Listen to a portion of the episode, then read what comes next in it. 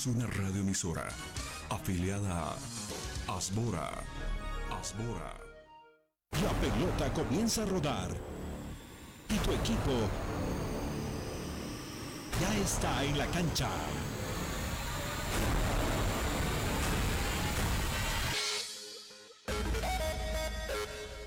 Metropolitana y la doble presentan todas las noticias más sobresalientes del deporte.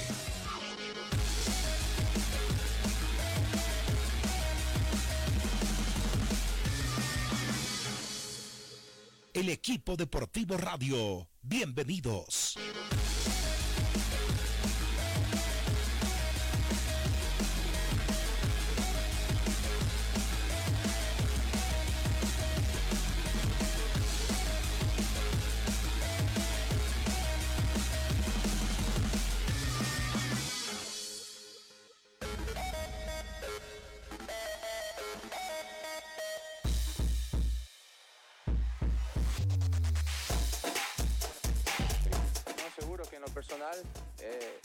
Goleador histórico eh, de Bolivia eh, es algo muy, muy importante para mí. Me llena de orgullo porque, porque yo lo viví desde niño y fue mi sueño siempre vestir esta camiseta. Y hoy tengo esta oportunidad de, de, representar a, a mi país, de ser alguien que, que, que deja siempre todo en la cancha por, por esta camiseta y, y- espero seguir teniendo orgullo de lo que hago en esta selección.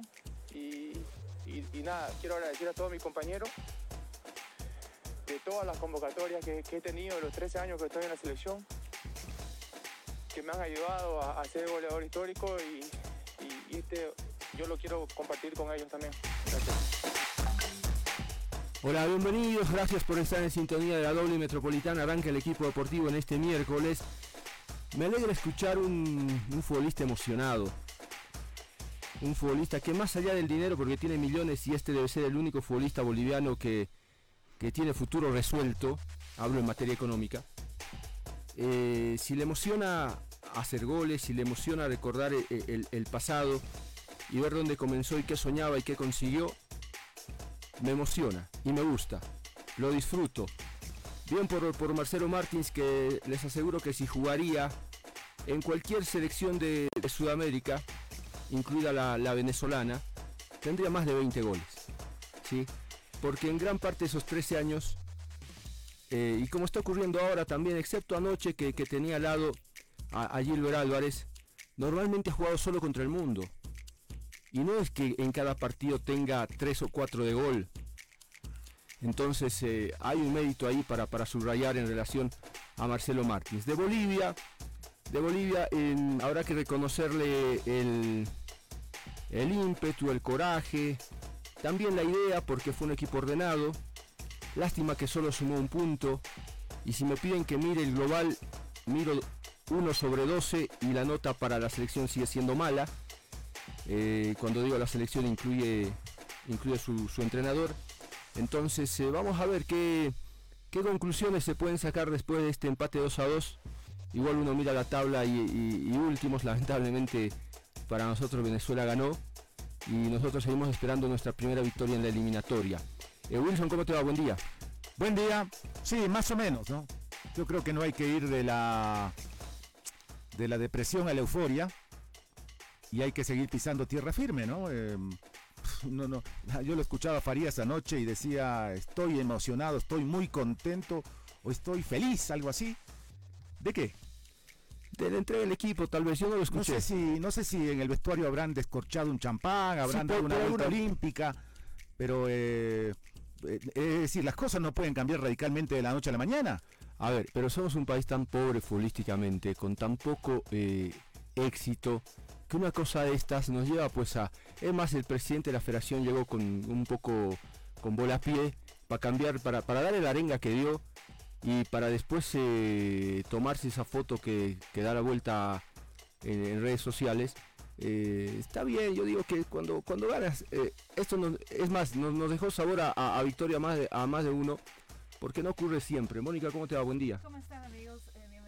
Em, ya se lo veía emocionado Marcelo Martins, ¿no? En el partido con Argentina, eh, pero por, por estuvo a punto de igual de, de- de derramar eh, lágrimas eh, por la impotencia que sentía, porque él se entregaba totalmente en la cancha, pero los resultados no se daban y ahí perdíamos en el Hernando Siles, ¿no? Ayer em, fue un lindo partido para, eh, para Marcelo Martins, que tuvo ahí a Gilbert Álvarez acompañando. Después me parece que, que sí, salió y se quedó nuevamente solo, ya no pudo hacer eh, mucho. Y, lo que decías de César Farías, eh, yo estaba viendo algunas declaraciones donde él estaba muy feliz por la entrega del equipo, eso sí, pero que, que, le habían, que le gustan los desafíos y por qué no pensar en que se puede. O sea, no volvamos a ese discurso en que se puede clasificar al Mundial porque no está muy lejos, es muy complicado, muy difícil eh, por la producción que estaba mostrando el equipo. Además que cuando se dan este tipo de resultados, ya sea un empate o una victoria, más en calidad de visitante, eh, ya empezamos a, a salir nuevamente con esos discursos que, que la verdad no es la realidad del fútbol boliviano, ¿no? Y vamos a dar la bienvenida al profesor Sergio Apaza, quien nos va a comentar sus impresiones de lo que de lo que se ha visto ayer eh, eh, de la selección boliviana. Sorprendido, eh, profe, por, por- el resultado. Buen día, un saludo cordial a la mesa y a la masiva audiencia del programa. No mucho, ¿no? Porque después del partido contra Ecuador habíamos comentado en algunos medios que el problema de la selección boliviana es mental, que es un equipo muy frágil mentalmente. Hemos empezado ganando a la Argentina, le hemos empezado ganando a Ecuador eh, y no hemos podido sostener el resultado. Anoche hemos estado ganando también en un momento del partido y que cuando sufríamos algún golpe, un gol, digamos, se caía la estantería completa y eso era por lo que pasaba en el entorno de la selección. Eh, hay que conocer la, la mente del jugador, no hay que conocer la cabeza del jugador para darse cuenta cómo, cómo son las emociones ante diferentes circunstancias. Y anoche se ha dado todo a la inversa, ¿no? Mm, seguramente la gente que no conoce la cabeza del jugador eh, dirá, ah, pero los jugadores solo reaccionan cuando hay plata de por medio. Lo de Fernando Costa para mí es fundamental, ¿no? Yo pensé que de pronto les iba a mandar un mensaje de la paz y cuando lo vi en Santa Cruz, cuando lo vi que fue a Santa Cruz, no pensé que iba a acompañar a la selección y la verdad que su presencia ha sido fundamental, principalmente minutos antes del partido cuando en una venga típica de, de un entrenador, diríamos, motivador, no solamente ofrece un premio económico, sino que los respalda eh, materialmente, diríamos, militantemente. Y después el resultado se ve en la cancha, porque cuando nos convierte en un gol, la selección reacciona, ya ese es un análisis, digamos, mucho más futbolístico, pero yo veo que a las sensaciones han cambiado, y no hay que pensar, yo, yo pienso que no hay que pensar cada día en la clasificación. Hay que pensar en el partido siguiente. Hay que pensar en los errores que se han cometido y corregirlos. Hay que pensar en que hay aciertos, se está formando una columna vertebral y hay que puntualizar el trabajo con esa columna vertebral, mismo que no haya microciclos, seguramente habrán fechas FIFA, y entonces eh, hay que pensar que se puede empatar de visitante y que se pueden sacar puntos y que no todo está sujeto a que ganemos los nueve o los partidos de local exclusivamente, porque eso le ocurre a todo el mundo, nadie gana todo. Sí, Marco. Profe, gracias eh, por su tiempo. Voy a la pausa un minuto y seguimos hablando con ustedes, ¿le parece? Bueno, está bien. ahora, Estamos con el profesor Sergio Apaza. A la pausa, sí, cortita, y enseguida seguimos mirando lo que dejó anoche Bolivia en el Defensores del Chaco.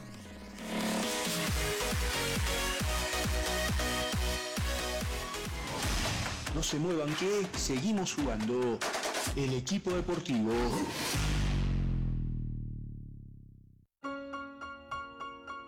Somos millones que nos reencontramos con el auténtico sabor Lima Limón de Sprite. Sprite, 3 litros a 13 bolivianos. Pruébala ahora. Refrescate con Sprite. El fútbol es más que un simple juego y el equipo deportivo más que solo un programa.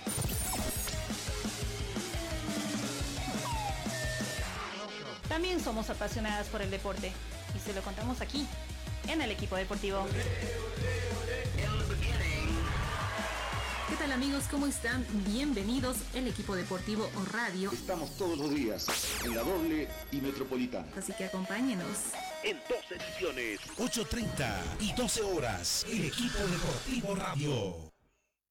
Encuéntranos en Facebook con el nombre de La Doble. Encuéntranos en Facebook. La Doble. El equipo deportivo radio. El número uno. Ponemos voz a los goles. 16 minutos nos separan de las 9 de la mañana. Estamos con el profesor Sergio Apaza. Eh, han cambiado varias cosas, se han corregido algunos errores. Eh, hay aciertos y también obvio que, que, hay, que hay equivocaciones. Eh, el FOL es así.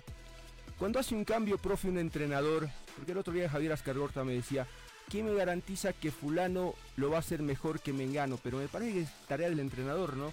Si bien nadie te puede garantizar el 100% el, eh, que, el cambio te va a modificar para bien, es obvio que la intención es esa, que al meter la mano al equipo eh, un entrenador busca tocar el funcionamiento para bien. Es parte del trabajo del entrenador estar más cerca de, de acertar que de errar, ¿no?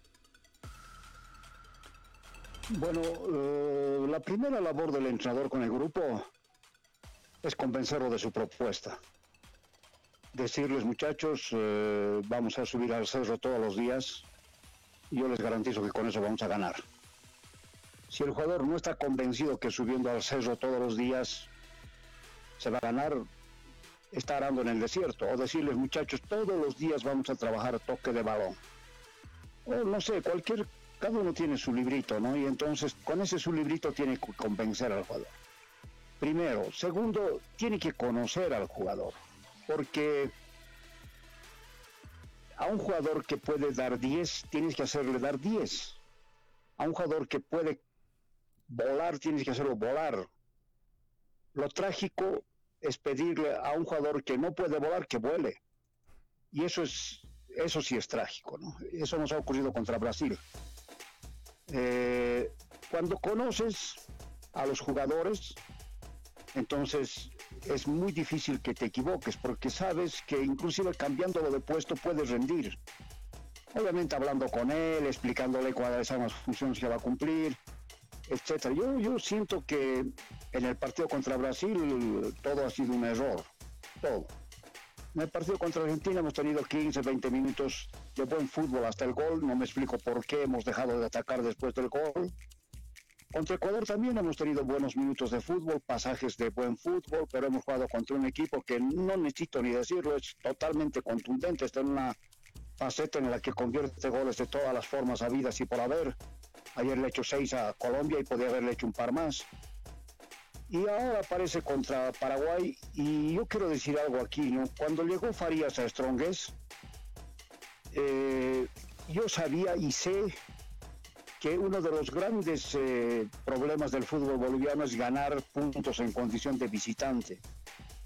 Y Farías dio en la tecla porque ganó con Strongest en la Copa, avanzó varias fases y yo vi que es lo que hacía, que priorizaba la posesión del balón, que se exasperaba cuando perdían la pelota, que se ponía mal cuando los jugadores eh, no se rearmaban defensivamente cuando se perdía la pelota. Yo dije, ahí está la clave. Pero resulta que, bueno, contra Brasil eso no podíamos hacer porque los jugadores estaban apavorados escénicamente.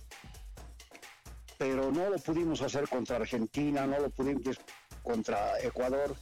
Y anoche un poco ha vuelto esa forma de jugar más allá de la jerarquía de Saavedra, yo digo lo de Saavedra y lo de Martins y lo de Arce es fundamental en la selección, porque le ponen una cuota de jerarquía junto con Justiniano y Lampe para que la selección en base a ellos vaya creciendo. Y anoche se ve eso porque Lampe no ha sido figura del partido, porque no han tenido un mano a mano los paraguayos, porque no han bombardeado desde, desde el área, fuera del área, ni dentro del área, ni con cabezazos. Entonces, se ha armado bien la estructura y se ha sostenido un equipo paraguayo que ha perdido el rumbo, porque Paraguay juega de otra manera ahora, ¿no? Paraguay juega al toque.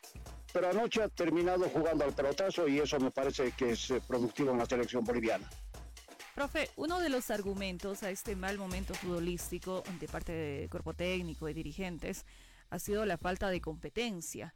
Em, chicos que no habían ni siquiera debutado y, y, los que estaban en división profesional no estaban eh, jugando hace varios meses por el tema de la pandemia. Pero, profe, existe la posibilidad de que se reinicie el campeonato la próxima semana.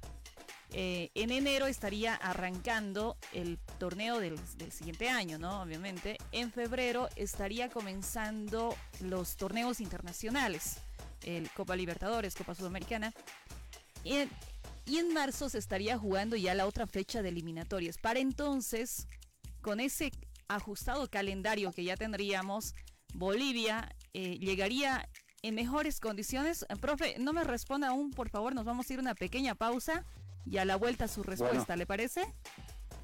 Bueno, perfecto. Pausa y enseguida volvemos.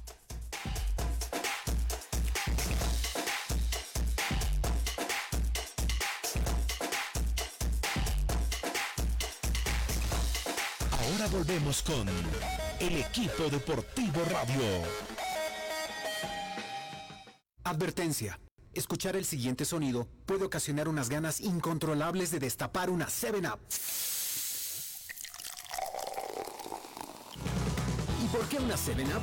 Porque su delicioso y refrescante sabor a lima limón es perfecto para este momento. Yo ya tengo mi 7-Up. ¿Qué esperas para ir por la tuya? 7-Up, refrescante sabor lima limón.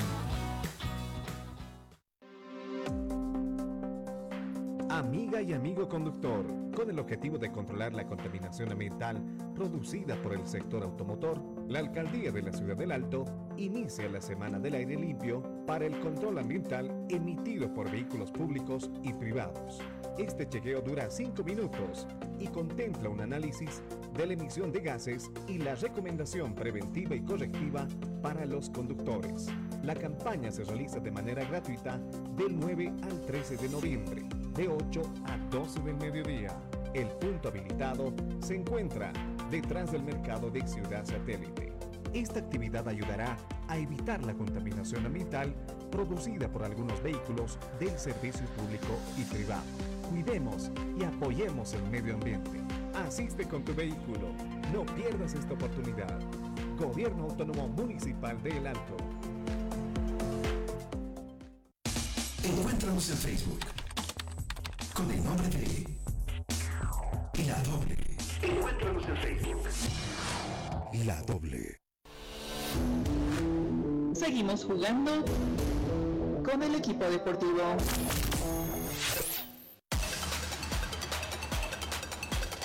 Nueve minutos para las nueve de la mañana. Mónica, antes del corte, le hizo una pregunta al profesor Sergio Pasa. Profe, eh, está la respuesta seguro ahí, ¿no? Eh, no, a ver, ¿me puedes repetir la pregunta, porfa? No, profe, le decía... Después, después de los 80 años ya es complicado. no, además fue muy larga, profe, no, la pregunta. No, profe, le decía que, mire, vamos a tener ya, eh, a partir, si, si se dan las cosas, a partir ah, de sí. la próxima semana, vamos a tener ya un ajustado calendario, ¿no? Porque se va a reiniciar el campeonato, en enero se viene el próximo, en febrero se vienen las copas internacionales y en marzo se viene la siguiente fecha que vendría a ser con Perú. Eh, con, con ese ritmo de competencia, ¿se va a llegar en mejores condiciones? Y en peores. Porque he escuchado al jefe de competiciones, creo no me acuerdo bien el denominativo, de la federación decir que se puede jugar cada 48 horas. Eh, en fútbol, muy poco o demasiado es malo. Es decir, si no entrenas eh, si entrenas muy poco, es malo. Si entrenas demasiado, es peor. Porque el organismo está a punto de explotar. Por eso, en fútbol hay que conocer la fisiología del esfuerzo para saber dosificar los entrenamientos. Entonces, no puedes agarrar a un jugador y hacerle jugar tres partidos a la semana en ningún lugar del mundo. Hay lugares donde juegan, pero tienen planteles de 35, 36 jugadores y hacen las rotaciones. En nuestro país no podemos darnos ese lujo, peor en la selección. Entonces la idea es que lo importante es que lleguen con ritmo. A mucha gente no le gusta escuchar esto del ritmo de competencia, pero la única forma, el único momento en el que el entrenador puede ver las virtudes y los defectos es el momento de la competencia, porque fíjese, hay jugadores que a veces son de entrenamiento, que en el entrenamiento la rompen, pero en el partido no están así. Entonces, el único momento real en el que se puede ver palpablemente el funcionamiento del equipo es en el partido. Fíjese que hay a veces el entrenador no puede encontrar el equipo. Y en un partido se le ocurre hacer un experimento, me ha ocurrido a mí. Es decir, lo pondremos a este medio y este lo mandamos de lateral, a ver qué pasa, al final no estamos mal. Y resulta que el equipo comienza a funcionar, revierte en el resultado. ¿Cuántas veces ha visto aquello? Eso es en la competencia, pero después en el entrenamiento uno hace mil variantes y no se puede valorar como en la competencia. Pero es bueno que lleguemos con competencia porque yo veo que hay muchos jugadores que mejoran con el partido, no mejoran con el entrenamiento. Yo diría que la mayoría de los jugadores en el mundo mejoran con la competencia, no tanto con el entrenamiento. Don Sergio, a mí me gustó mucho eh, la primera parte de su exposición cuando hizo un análisis, un comentario de, de fondo más que de forma. Está bien, pues, hasta suena razonable. No digamos que vamos a clasificar otra vez, vamos partido a partido. Suena bien. Em, por otra parte, al margen de lo que ocurrió anoche, háblenos un poquito del impactante, de la impactante goleada de España sobre Alemania. Ah, bueno. Eh, fíjese que España venía de empatar con Suiza y después de que Ramos falló dos penales. Y en España ya estaban comenzando a hablar de los históricos, porque la España que ha ganado ayer a Alemania es una España nueva. Es una España que está armando Luis Enrique casi en función a los partidos del fin de semana. El goleador de la Liga Española, no me acuerdo bien el apellido, creo que es Ayerstan, algo así, y no juega ni en el Real Madrid ni en el Barcelona. Entonces ha estado poniendo jugadores como Reguilón, que ha sido rechazado por el Real Madrid, eh, como Morata, que lo ha vuelto a convocar. Pero la clave es la idea de juego, el funcionamiento. Y lo ha desarmado totalmente Alemania y le ha hecho seis goles y podía haberle hecho algunos más. Lo mismo que ha ocurrido, son fases, ¿no? Porque el entrenador los tiene convencidos de la idea futbolística, de aquella idea madre que había implementado Luis Aragonés y que después la siguió eh, Del Bosque y que ahora ha encontrado eco en Luis Enrique después de todo lo que ha hecho. Pero Luis Enrique es un jugador, es un entrenador, perdón, con mucha disciplina táctica, con mucha cultura táctica. Lo que ha hecho Barcelona, lo último bueno que ha hecho Barcelona ha sido con Luis Enrique ganando el triplete hace unos cinco años atrás, cuando ha tenido problemas severos con Neymar y, y Messi, pero ha logrado imponer su idea futbolística, que es la misma del Barcelona, ¿no? Entonces lo que le ha pasado anoche o ayer a Alemania, es más o menos un poco lo que le ha pasado a, a Colombia con algunos matices, ¿no? Contra Ecuador se ha encontrado con un equipo que, está en una fase increíble, ¿no? Entonces, eh, eso para que también la gente sepa que los grandes también pueden perder por goleada. Profe, yo voy a volver al Bolivia, Paraguay, Paraguay, Bolivia. Quiero dos, dos apuntes. Una en relación a Bustamante, ¿sí? Y Boris. Boris Céspedes, perdón, Boris Céspedes, para que vea que no lo conozco. Y anoche me sorprendió que sea incluido acierto del entrenador producto del gol, porque por ahí, eh, por juego, si no hubiera hecho el gol estaría hoy diciendo yo otra cosa. Y de los dos hombres que puso en punta, de esto que algunos dudan que pueda funcionar, pero que en realidad sí funciona, quedó de manifiesto anoche con, eh, con Martins y Gilbert Álvarez. Sí, lo de Céspedes, bueno, él juega en primera división en el fútbol de Suiza, en el Cervez de Suiza. Eh, lo que me sorprende que no ha puesto a Jaume Cuellar, que también juega en el más alto nivel de, bueno, Suiza no es el más alto, nivel en el fútbol europeo, pero Italia sí. Y, a ver, eh, dos delanteros, bueno, esos son discursos, ¿no?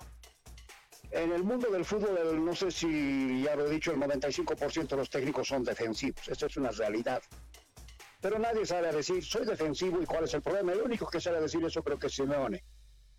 Eh, y no es ningún delito, ni es mejor ni peor ser defensivo o ser ofensivo. Entonces, como hay una gran mayoría de entrenadores defensivos, dicen, no poniendo más delanteros se juega mejor.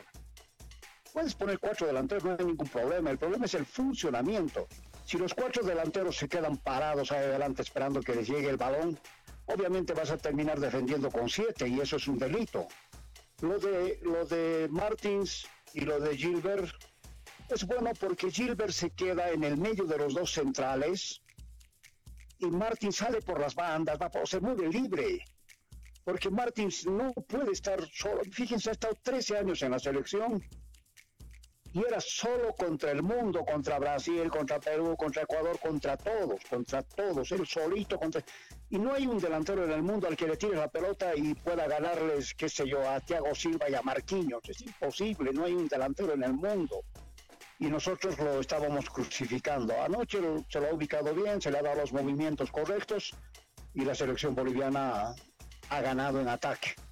Porque atacar con uno solo, en mi criterio, es eh, muy complicado. No tenemos sensación de gol, ni mucho menos. Ahora, mucho depende del trabajo ¿no? que se hace en la parte táctica. Y yo creo que todavía hay cosas que se pueden mejorar, porque tanto Gilbert como Martins van muy bien por arriba. El segundo gol es una muestra. Si no se interpone el defensor paraguayo en el cabezazo de Gilbert, seguramente la puerta podía entrar. Y eso, ¿no? En función. Eh, y una cosa que me ha sorprendido eh, de Paraguay es que manda tres mediocampistas porque arma 4-3-3. Y Bolivia manda cuatro mediocampistas porque arma 1-4-4-2. Entonces, imaginariamente vemos que hay una superioridad numérica. Pero esa superioridad se aprovecha porque Saavedra, manejo de balón más magistral, lo mismo que Arce. Saavedra y Arce cuando hacen lo que pide la jugada, demuestran su jerarquía, pero cuando a veces quieren hacer algún caprichito, una por demás, ahí comienzan los problemas. Y después lo de Justiniano, ¿no? Yo no sé el momento en que no esté Justiniano, con quién lo vamos a reemplazar, porque no encuentro en el espectro del fútbol boliviano un jugador con la misma jerarquía. Es decir, Justiniano sabe cuándo pegar una patada, Justiniano sabe cuándo hablarle al árbitro, Justiniano sabe cuándo hacer un, un problema en la mitad de la cancha, sabe cuándo circular la pelota de primera, eh, remata también muy bien, se mete entre los dos centrales, o sea, tiene cosas muy importantes. Cuchina además tiene presencia física, tiene fortaleza física. Entonces, y Paraguay ha perdido en la mitad de la cancha, por eso Paraguay no ha sido profundo. Y después ido, ha querido insistir en el toque de balón y perdía la pelota y perdía la pelota. Y nunca ha sido Paraguay superior así, apasallante contra la selección boliviana. Ha tenido momentos de superioridad, sí, pero a los pelotazos como en los últimos minutos. Y me parece que esa ha sido una virtud de Bolivia o un defecto de Paraguay, eh, tener superioridad en la mitad de la cancha. Profe, le mandamos un abrazo, muchísimas gracias por su tiempo. Siempre eh, una mirada de un entrenador y en este caso la mirada suya clarifica muchas cosas y la gente disfruta de escucharlo y saber eh, lo que pasa en la cancha. No es la mirada del periodismo que se queda muchas veces en, en otro tipo de cosas. Por lo tanto, le agradecemos mucho, un abrazo y hasta otra oportunidad. Está, está siendo muy generoso Marco, pero bueno, le sirve a mi ego. Gracias a todos y un saludo. Gracias. Ahí estaba el profesor Sergio Apaza con, con, mirada al, Bolivia, Paraguay-Bolivia en el Defensores del Chaco y también eh, lo que le preguntaba Wilson, ¿no? Eso que da la vuelta al mundo y que hoy tiene a los alemanes, eh, pensando en la destitución de, de Sí, solamente un hombre. Estuvo Neuer en el arco y con eso me basta y sobra para que así hayan sido todos los juveniles los demás. Estuvo Neuer en el arco, el mejor arquero del mundo, se comió seis. Bueno, y a Ecuador le pasa lo mismo, eh, perdón, a Colombia. Y también miran en dirección del banco a Queiroz, pero la mayoría mira por, por el cambio de entrenador. Y en Chile hay un signo de interrogación. ¿Con el entrenador también? Sí. Bueno, bueno, también Chile pierde por primera vez con Venezuela y viene de una campaña floja, floja. Sí que han disparado con campaña perfecta. Brasil y Argentina detrás, ¿no? Brasil perfecta. Sí. 12 de 12. Claro, Argentina ahí por el empate con Paraguay perdió dos puntitos, pero está ahí arriba. Y lo, curioso eh, es que si hoy terminaría la eliminatoria, se queda fuera Colombia. Y Uruguay va al repechaje, si no me Uruguay va al repechaje. por diferencia de goles. Sí, va al repechaje. Entonces, eh, y Ecuador bastante bien. Sí, sí, sí, Uruguay está dentro.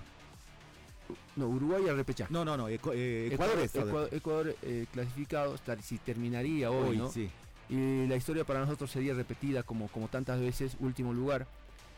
Pero intentemos mirar ese punto como eh, el inicio de un cambio, porque hubo, sería, sería tonto, sería necio negar que hubo una modificación de lo que hemos estado viendo.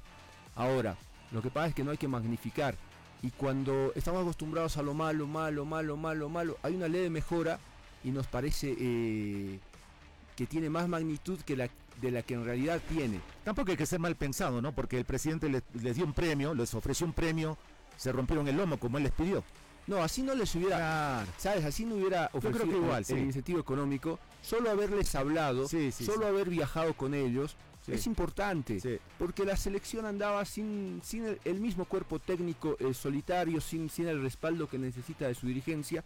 Y en este caso bien apareció Fernando Costa, y como un viejo lobo de mar hizo, hizo lo que, lo que muchos presidentes federativos, muchos, ¿sí? Eh, no se animaron nunca o no lo hicieron nunca. Sí, muy pocos, seguramente de puertas adentro, pero no solo, no solo les tocó la cabeza, les tocó el corazón con todo lo que dijo. Sí. Entonces, y, no es, el bolsillo, yo no me fijo en eso, sí, sí. me fijo en, el mensaje que les dio, la forma de llegarles, porque fue inteligente, ¿qué dijo? ¿Qué hizo? Eh, como dice, les tocó el corazón, ayúdenme, ayúdenme, pero también fue firme. Y vamos, que rompanse pues adentro, queremos verlos correr, jugar, que es Paraguay. Sáquense la mugre. Entonces, entonces apeló un discurso bastante inteligente, muy natural, que, que, pegó en el jugador. Ahora, lo que me sorprendió es que después de semejante arenga, y con, con plata incluida, con esa oferta incluida, no terminó esto en una ovación, todos en silencio, eh, cautelosos, no fue lo que yo esperaba. Como incrédulos, ¿no? Cuando se tenía que escuchar una explosión de aplausos mínimamente. Sí, es como haber hecho el gol y no haberse abrazado, no haber celebrado, ¿no? Quería decirte algo. Quería decirles, decirles algo. Si en el primer gol el árbitro cobra la primera jugada, Gustavo Gómez se va expulsado y es penal. No sé si expulsado, pero es penal, ¿no? No, claro, pero era eh, mano. Sí. Y eso me parece que le hubiese convenido, le hubiese convenido un poquito más a Bolivia. Bueno, pero fue gol. Eh, vamos a ir a Santa Cruz de la Sierra, ¿sí? confirmado el contacto, con alguien que, eh, lo dije el otro día, recién hablamos con, Lucho a la anterior semana. Si había que trabar con la cara, ah, trababa con la cara, ¿no? Eh, y, y, siempre, no es la primera vez que se lo voy a decir, conmovía su entrega en la cancha. Porque no todos corrían igual, no todos metían igual, no todos dejaban alma, vida y corazón en la cancha. Por lo tanto, él cada que seguramente mira los partidos de la selección debe sentir bronca. No anoche, porque anoche hubo entrega. No se le puede decir que no hubo entrega a la selección. Hubo, anoche hubo cosas que se modificaron para bien y nos alegra. Le digo buenos días Lucho, ¿cómo te va? ¿Cómo estás? Un saludo cordial a todos ustedes. Eh, bueno, eh, gracias por, por esta invitación. Eh, Lucho, en de verdad, ¿no? Que uno, uno, uno eh, pasa por la, se hace la película de todo lo que dejabas en la cancha y uno quisiera tener siempre así 11, 11 gladiadores, como creo que anoche hubo, hubo gente que la mayoría, si no todos, eh, se la jugaron, corrieron, tenían una idea, fueron ordenados. ¿Qué sensación te dejó a ti el equipo? No, de, que sacamos un buen resultado, ¿no? Vamos a ser sinceros, yo no, yo no ando con vueltas ni vendiendo ilusiones. Sí jugamos con la peor selección de toda la historia del Paraguay, así clarito te digo. Eh, conozco el fútbol paraguayo y, era un partido que teníamos que ganar. Eh, lo dije antes del partido, hay una entrevista donde le dije que teníamos que salir a ganar porque era un partido ganable. Más allá de que Paraguay le haya empatado a Argentina por esas cosas del fútbol, que le haya ganado a Venezuela cuando Venezuela le robó 10 goles bajo el arco eh, y en algún momento no, se te va a dar ese resultado porque estás jugando mal, porque no tenés jerarquía en selección y la de Paraguay, te digo, es de, las peores que vi. Eh, entonces Bolivia debió animarse a más. Creo que cuando ganaba 2-1, sacarlo a Silver fue lo. Sacarlo a Silver fue el, eh, creo, la sentencia para, para Bolivia del empate. No puedes renunciar cuando tenés un partido que, que lo tenés claramente como para traerte el triunfo. Y hoy conformarme con un empate, eh, creo que para mí un sabor a derrota contra esta selección paraguaya. Eh, se jugó bien, se, se corrió, eh, todo lo que vos quieras. Pero se jugó, como te dije, contra una selección que no, no, no, no, tiene nada. Y, contento, porque como te dije, el empate, pero eh, pudimos haber hecho más. Y no tal como no, porque fuimos un poco ordenaditos, porque no sé qué cosa. Creo que si tenemos que jugar contra selección, eh, las cosas eh, va a ser otra historia. Lastimosamente eso lo quería anoche. Y estar hoy, usted creyendo que con esto tapamos todo, olvídate, Marquito, todo sigue igual, nada ha cambiado y esto no se cambia de la noche a la mañana, porque subió un nuevo presidente que ofreció un montón de plata, cree que todo va a solucionar con plata. Aquí hay que ordenar la casa y creo que esta, este empate, todo bonito, ¿no? Por el empate, pero nada más, no le veo más nada. Luis, em, tú decías que teníamos que, podíamos ganarle porque esta es la peor selección de, de, del Paraguay, pero por cómo venía Bolivia, eh, ¿crees que sí? Sí, sí se podía, sí se podía ganarle incluso a una, a, a una, mm, a una selección como esta que vendría a ser una de las peores de Sudamérica. ¿Tú crees que por la producción que ha estado mostrando Bolivia, por los resultados que ha estado eh, mostrando en, desde que ha iniciado esta eliminatoria, eh, podíamos llegar a ganarle? Eh, pudimos ganarle a Argentina también, pero la inocencia de que tuvo, que tuvieron, bueno, la parte de atrás sobre todo, eh, eso me preocupó a mí. Yo eh, te estoy diciendo todo esto que te estoy diciendo, yo lo dije antes del partido con el Paraguay, en, la red 1, cuando me hicieron una entrevista el día lunes en la noche. Se lo dije, Bolivia tiene que ir y tratar de por ahí ganar, pero se puede ganar con esta, claro que se puede, vamos a ir a jugar con otra selección que no está jugando bien, que es una de las que, que visto del Paraguay mejor, peor conformada, lo dije antes del partido, no sé si lo vieron por ahí, pero eh, así Bolivia venía mal, lo que usted quiera, pero Bolivia eh, perdía por las inocentadas. La de Brasil por ahí vaya y pase, pero la de Argentina se pudo ganar, fueron dos jugadas de gol Argentina, una jugada de principiante, el defensor que no es porque él sea no tenga la capacidad para estar la selección, sino porque eh, la falta de ritmo te hace cometer eh, eh, jugadas infantiles, errores infantiles, como ese partido contra Argentina. Eh, los muchachos, yo desde un comienzo dije, no le echo la culpa de nada, hacen lo que pueden, no están compitiendo, eh, y lo que ponen solo es las ganas, ¿no? Pero los errores infantiles nos costaron la derrota contra Argentina, donde se le mide.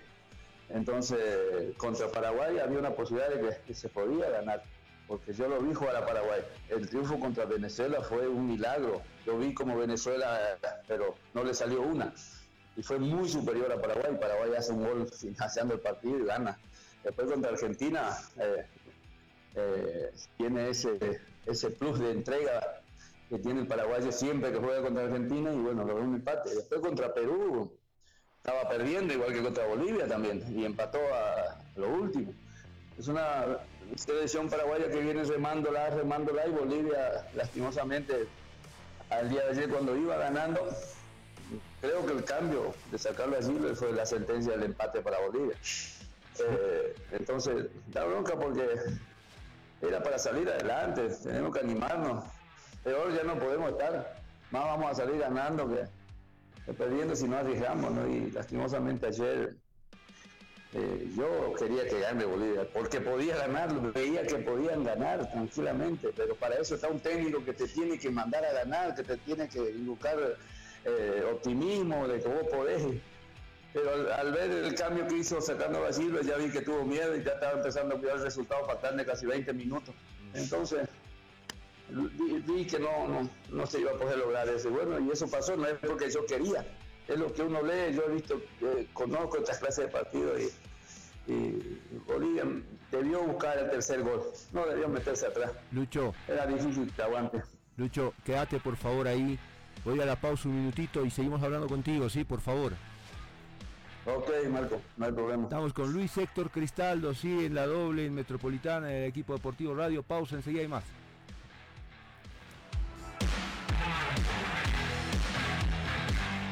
Ahora volvemos con el equipo deportivo radio.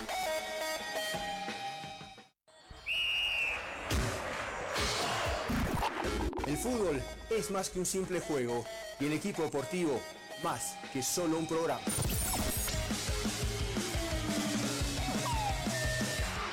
También somos apasionadas por el deporte y se lo contamos aquí, en el equipo deportivo.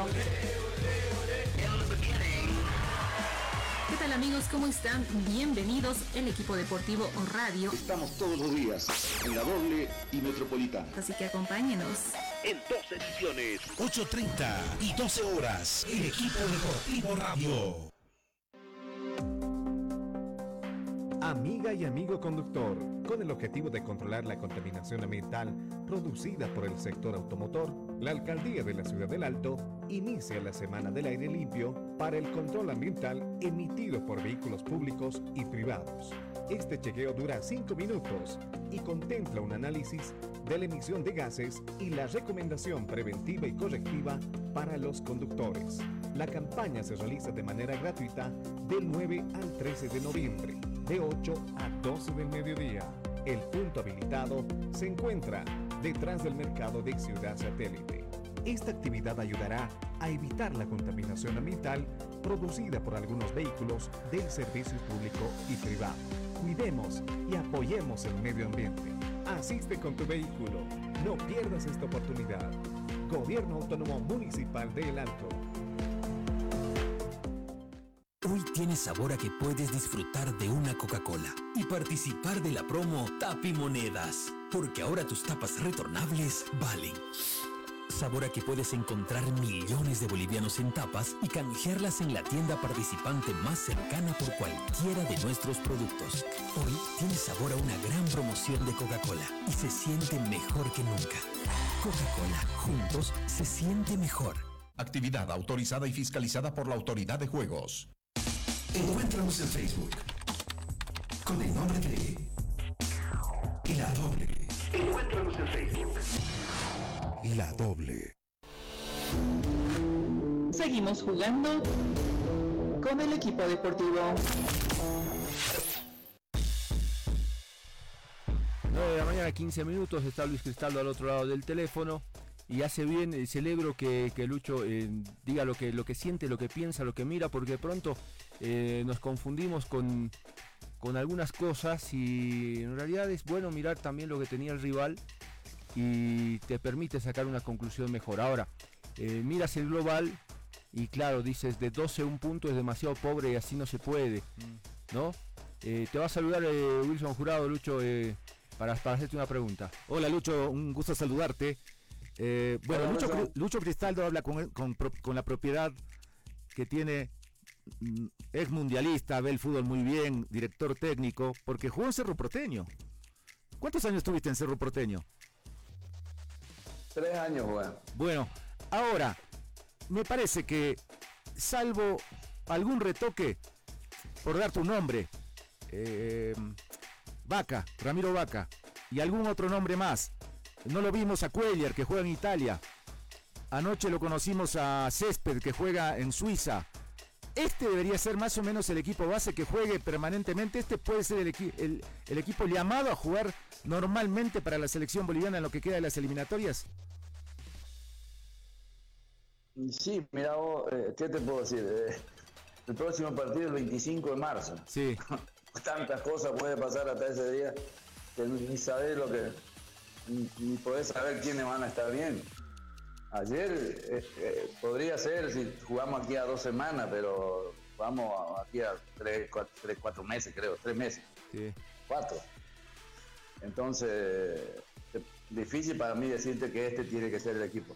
Porque por- con estas eliminatorias tiene que estar lo que mejor estén en su momento en, en el torneo. Esperemos que se esté jugando ya el torneo boliviano y no sigamos peleándonos entre dirigentes, ¿no? No creo, tres meses seguir de pelea. eh, que lo que estamos viviendo es por culpa de estos dirigentes irresponsables que no se ponen de acuerdo, que lo único que se importa es el poder. No sé ni cómo fue presidente de la federación este señor Costa. No reunía ninguna condición para ser presidente, pero ahí está, la plata manda, ¿no? Entonces no se puede manejar un deporte o el fútbol así, eh, sin respetar leyes, hacer lo que le venga en gana porque tengo plata. Así te lo digo, no me interesa quién sea este señor, lo que tenga, pero hay que respetar las leyes, pues, ¿no? Si no, cada uno haga lo que quiera, pues eh, que venga. Y, así como nos estamos manejando, yo te digo, olvídate, mientras no haya un orden, no hay una, una cabeza visible que realmente eh, haga las cosas como se debe, es muy difícil. El desorden va a traer más desorden. Ayer sí, se empató porque otra selección más desordenada, de Paraguay, peor. O sea, está todo, está todo bien, pero aquí al 25 de marzo, si no cambiamos esta situación dirigencial que estamos viviendo, porque entre medio hay amenazas a compañeros, hay amenazas a, dirigentes. ¿Cómo vamos a manejar así? Parece que estamos dirigidos por matonaje. Entonces, eso tenemos que empezar a corregir primero y después ver quién va a jugar para el día 25 de marzo. Para mí ver es así, porque yo estoy viendo lo que está pasando. Y lastimosamente los jugadores hacen lo que puedan. Lo defendí desde un comienzo, lo defendí a los jugadores así ganan o pierdan, ellos cero culpa. Más bien felicitarlos por este medio a, todos esos jugadores que entraron ayer y que dieron todo lo que puedan con todo ese problemón que hay alrededor de ellos a nivel dirigencial. Lo han hecho bien y, la verdad que no tienen culpa ni en la derrota contra Argentina, ni, ni en Brasil, ni, ni, con Ecuador. O sea que acá lo que hay que pensar es que este empatecito no tape todas las macanas que hay ahorita en la Federación Boliviana de Fútbol a nivel dirigencial y las cosas que hay que resolver. O se pone orden o esto va a empeorar más, no creas que porque matamos ayer, uh, está toda una tacita de leche ahora, olvídate. Eh, esperemos que se juegue para el día 25 de marzo y en ese momento veremos quiénes pues, están eh, para jugar, ¿no? ¿Farías debe seguir siendo el técnico de la selección? No, se tiene que ir. Si tiene un poco de vergüenza, se tiene que ir. Él no va a cambiar más nada. O sea, se puede quedar un año, dos años, va a seguir haciendo el mismo estilo de juego, no va a cambiar nada, no hay, no hay un cambio, se ve lo mismo. ¿Me entendés? O sea, ayer lo volvió a fregar con su cambio. Vamos a ser sinceros. O sea, un, un muchacho que no, no, no, no estaba como para poder seguir afrontando este partido, sacarlo allí, que por lo menos lo mantenía los a los defensas allá atrás. Eh, pero la pelota, vamos a ser sinceros, 80% casi tuvo Paraguay la pelota. Hay que ver esa estadística, que tu rival tenga 80% y vos terminás empatando, algo el rival tiene culpa, ¿no? Porque tener 80% de la pelota y terminar empatando, o sea, eh, un poco que ineficiencia de parte de Paraguay y, Bolivia con menos hizo dos goles, se plantó bien, pero el segundo tiempo, vamos a ser sinceros, no pasamos la mitad de la cancha. No pasamos la mitad de la cancha. Entonces, te digo la verdad, o sea, yo sigo con lo que aquí hay un lío bárbaro y que no olvídate, el técnico tiene que irse, así clarito te lo dice, lo tengo que decir en su cara, se lo digo, no tengo un problema, porque ya está bastante bueno de vender humo está vendiendo humo y muchos se lo están creyendo. Él debe irse. Así, clarito, no va a cambiar más nada. Ese es su, tope. Entonces debería empezar más bien otro técnico, trabajar un técnico nacional que empiece a trabajar para la próxima eliminatoria. Y olvídense, de Qatar ya no vamos. Así clarito se lo digo. Luis, eh, ¿qué opina de, del momento de Marcelo Martins? ¿Y quién después de Martins? Es la gran pregunta ahí está justamente eso. Justamente se, tiene que cambiar todo en este mismo momento, la federación tiene que cambiar todo, la estructura, eh, las cuestiones técnicas, porque tenemos que empezar a buscar nuevos valores. Marcelo hace todo lo que puede, está peleándola y, y se va Marcelo y cero jerarquía a las selecciones en este momento. Eh, Arce ya está también fuera ya prácticamente lo que viene de la selección por la edad, no por la calidad. Entonces, se tiene que empezar a trabajar divisiones menores con las selecciones menores también. Y, la verdad que es preocupante para mí el futuro de las selecciones, es muy preocupante. Se le está pagando un montononón de plata que para mí no, no, no es envidia, no es nada. Se, se, le tiene que pagar, se le paga, o sea, si tiene mérito está bien, pero no está demostrando lo que gana este señor con el trabajo que hace. Yo desde un comienzo contra Brasil dije, este señor parecía que está haciendo negocio, porque es lo mismo que está pasando con Paraguay. Acabo de entrar al Facebook. Dijeron, el título decía, la selección de los empresarios. Así dicen en Paraguay hoy día. está saliendo. Y en Bolivia está pasando lo mismo, ¿eh? Hace rato que me di cuenta de eso. Es la selección de, de algún empresario, de unos empresarios. Uno ve que como que están promocionando a sus jugadores sin importarle el país, sin importarle que otros chicos mejores que uno no estén en la selección en este momento. O sea, está mal todo, hay que cambiar todo. Así, así de claro te lo digo. Luis, eh, muchos están reclamando actualmente un, director técnico nacional. Pero ¿qué pasa cuando llega un técnico boliviano? Eh, y, ha, ha, pasado, ¿no? Eh, Eduardo Villegas, Julio César Valdivieso, Mauricio Soria. y no lo dejan trabajar. Se viene un resultado negativo, dos, tres, y, y, ya, ya, se, ya, ya, ya lo terminan sacando. Eh, no hay no hay un proceso no todo el tiempo son eh, son críticas eh, todos se estrellan contra el director técnico está bien. Al final él es el quien maneja el equipo no pero son más duros con el director técnico nacional. Y siempre es así no pasa en los clubes también a los extranjeros por poco le hacen un, un no sé cómo le llama eso le hacen uno como monumento, algo así, cuando vienen, le ponen eh, rosas en su camino cuando viene un técnico extranjero. Así como lo están teniendo a este señor, que no sé qué mérito hizo para estar en la selección. O sea, la verdad no, no, no, no entiendo. Pero bueno, eh, al técnico nacional eh, se, le, se le, desde que llega se le está criticando, no solo de parte de los dirigentes, hay periodistas también, hay periodistas hay gente que induce, los mismos periodistas inducen a que vayan en contra de un técnico nacional, porque es esto, porque es lo otro, porque aquí y acá se acuerdan cosas de antes que ellos por ahí conocen cuando uno fue futbolista, todas esas cosas que no tienen nada que ver. Porque si usted indaga a, esos técnicos que han venido a la selección boliviana, indaga en su pasado, también tienes cosas eh, negativas como cualquier técnico boliviano. Nadie es eh, santito en su vida pero eh, eso no se lo perdona a un técnico nacional. El técnico nacional se la tiene que aguantar, se la tiene que comer un montón de cosas y al final afectan su trabajo. Entonces, como te dije antes, hay que cambiar todo. Eh, desde empezar a, a, traer técnicos capaces para formar divisiones menores, empezando por ahí, empezando por ahí, y después coordinar con el técnico que sea de las mayores porque en la selección boliviana hay sub-15, hay sub-17, el de la sub-15 hace lo que le viene en gana, juegan los, los, ahijados, los hijos de dirigentes, de clubes, de la federación. Hubo un viaje, creo que a Croacia una vez, y viajaron como 10 chicos que eran parientes de los dirigentes. Eh, o sea, no chicos que tienen condiciones. Eso es lo que hay que buscar el día de hoy, que a la selección llegue realmente lo que merecen no lo que tienen padrino. Y así se está manejando la federación. Eso tiene que cambiarse, eso se tiene que de una vez por todas sacar, porque si no vamos a seguir en la misma. Y como veo que siguen los mismos dirigentes, como veo que el que manda más, aunque usted no lo crea, hay un señor por acá, por Santa Cruz, que hace lo que le viene en gana y hace lo que quiere. Y creo que él lo puso al presidente que está ahorita de la federación. Entonces, vamos a seguir mal. Olvídese de que esto va a cambiar.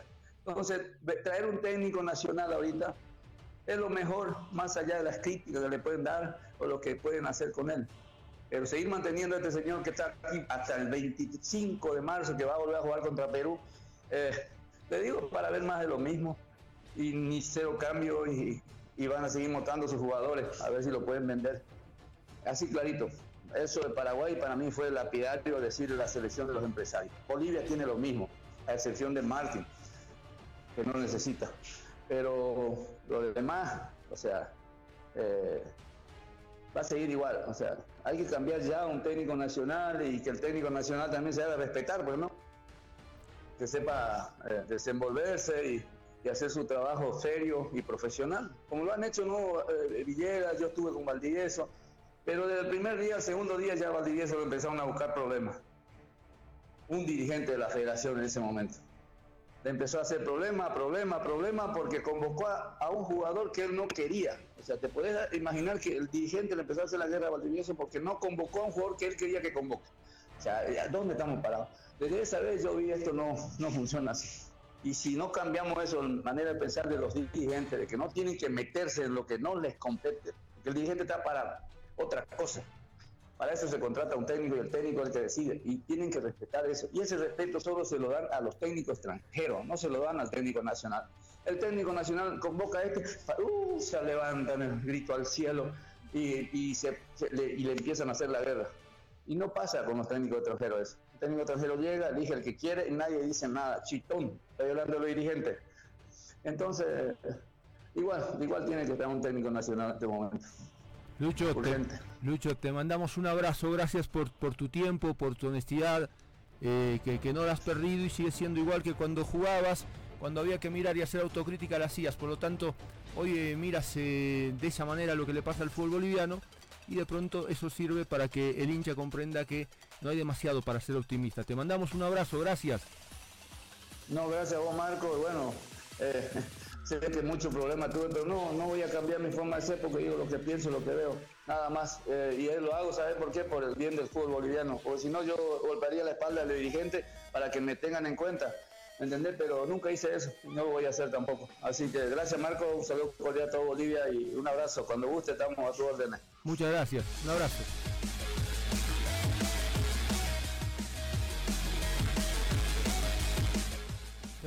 Si Oriente levanta el paro, lo presentan a Erwin Sánchez como nuevo DT. Bueno, chao. Chao, chao. Chao, hasta mediodía. Chao, gracias.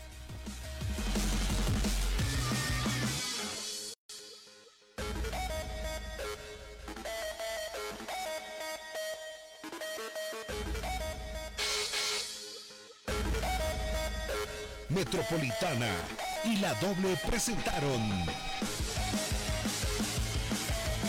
el equipo deportivo radio.